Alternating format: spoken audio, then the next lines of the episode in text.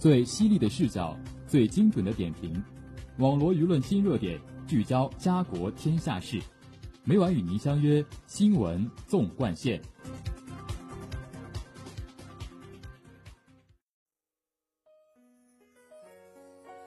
新闻每天发生，视角各有不同。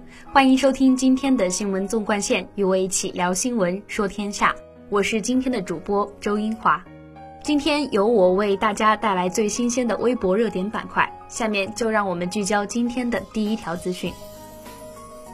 据报道，河南豫州的李女士在一个多月内发现，读小学二年级的女儿眼睛里不断冒出小纸片。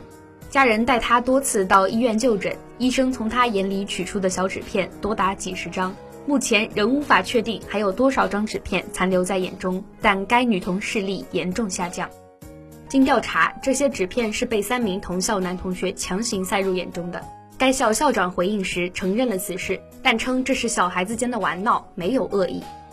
此事引发强烈反响后，豫州市教体局发布通报。责令该校校长和班主任写出深刻检查，并全市通报，加强对涉事同学的心理疏导，避免出现二次伤害。鉴于涉事学生比较年幼，以批评教育为主。作为学校校长，对学校发生欺凌事件显然负有不可推卸的责任，起码应承担主动调解、教育、疏导义务。考虑到此事是长时间持续发生的，涉事学校的及时干预缺位，恐怕很难与之撇清关系。在此背景下，那句完全没有痛感、只有轻佻的“没有恶意玩闹”，更像是在模糊应负的责任。如今当地已对此迅速处理，其不隐恶、不讳疾忌医的态度值得肯定。但涉事校长的回复仍让人意难平。这只是为了推卸责任而祭出的将事件性质降调策略，还是真的将可能存在的校园霸凌当作学生间的玩闹？说到底，校园欺凌发生无法忽视背后人性的恶。但是，校园与社会系统运行的漏洞，也是放任恶得以发生的原因。就像女孩眼睛里被塞纸片，却被校长轻描淡写为闹着玩儿，这也再次说明，校园霸凌现象必须得到正视，才能避免幼小心灵在校园这片净土上受到伤害。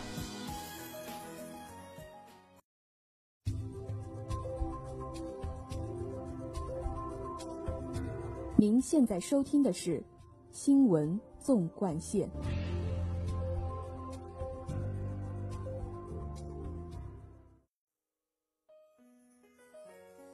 下面请听第二则资讯。十一月十二号凌晨，河南安阳境内，一辆北京开往湖南的百世快递公司物流车起火。这辆车全长约十五米，满载快递包裹，货物约十三吨。司机称，车辆在高速路上行驶时突然起火，他随后停车救火。消防人员到场后，用时两小时将火扑灭。据了解，现场无人员伤亡。随后，消防员对车中包裹进行了清理，发现涉事车辆装载各种日用品、百货、食用油、纸巾等快递包裹。据媒体报道，百世快递公司表示，关于车辆起火的事故原因，公司正在配合消防部门进行查验。等查验结果出来后，将会在第一时间告知。此外，公司正在加快受损货量的统计和货物的盘点，积极与客户进行协商，制定相关的赔偿方案。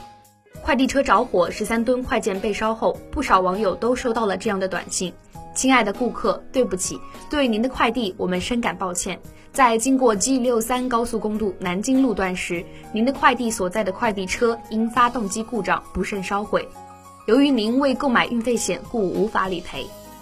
经查询发现，国家高速网里并没有 G 六三或 G 六六编号的高速路段，而在更多的信息中，记者发现具体地点也变成了上海路段、衢州路段等，高速公路的编号也变成了 G 七幺八、G 三九等不存在的编号。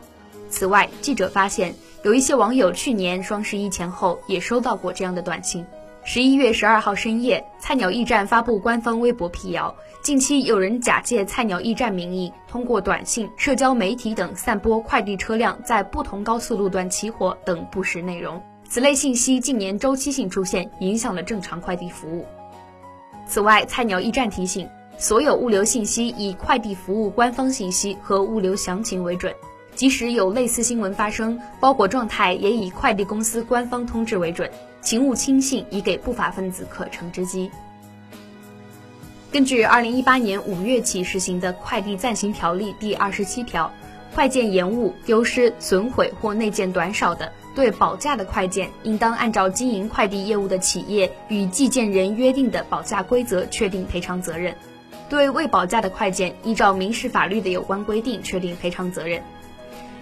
签订保价协议后，无论是延误、丢失、损毁，还是内件缺少，都可以按照保价规则取得赔偿。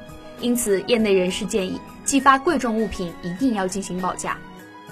有律师表示，对于普通消费者来说，只与卖家构成合同关系，丢失快件后应先同卖家联系，由卖家重新邮寄或者退款。而卖家承担赔偿责任后，可以向快递公司索赔，因为快递运送期间如发生损坏、丢失情况，快递公司应承担赔偿责任。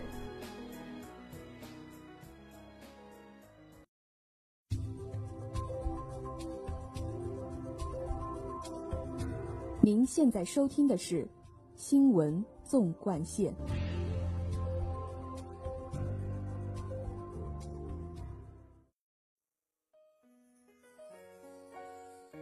下面请听第三则资讯。一百多年前，在圆明园冲天的火光中，一匹骏马流落异乡，颠沛流离。二零零七年，它现身拍卖市场。被港澳知名企业家、爱国人士何鸿燊出资购回，并在港澳地区公开展示多年。十三日，国家文物局宣布，这匹骏马昂首北上，将归藏于圆明园。这匹骏马便是圆明园生肖兽首铜像之一——马首铜像。记者从十三日举行的捐赠仪式上获悉，何鸿燊先生本月决定将马首铜像正式捐赠国家文物局。为更好践行流失文物回归原属地的文物保护国际共识，国家文物局经与何鸿燊先生协商一致，将马首铜像划拨北京市圆明园管理处收藏，回归原属地，为其百年回归之路画上圆满句号。这是第一尊回归圆明园原址的兽首铜像。国家文物局局长刘玉珠说，在七十年抢救流失文物的不凡历程中，港澳台同胞始终是不可或缺的重要力量。他们秉承拳拳爱国之心，搜救海外遗珍，捐赠祖国，化私为公，广益民众。何鸿燊先生就是其中的杰出代表。据介绍，除马首外，多年来在国家文物局和社会各界的共同努力下，还有牛首、猴首、虎首、猪首、鼠首、兔首等六尊圆明园流失兽首铜像，通过不同方式回归了祖国。这七尊兽首铜像自十三日起齐聚“回归之路”新中国成立七十周年流失文物回归成果展，公众可在中国国家博物馆北二三展厅一览他们的风采。节目的最后，让我们来关注一下明后两天的天气情况。明天是十一月十九号，星期二，小雨，十至十二摄氏度；后天是十一月二十号，星期三，阴，六至十七摄氏度。网络新闻热点，评述潮流事件。以上是今天新闻纵贯线的全部内容，感谢您的收听，也欢迎您继续收听本台其他时段的节目。再见。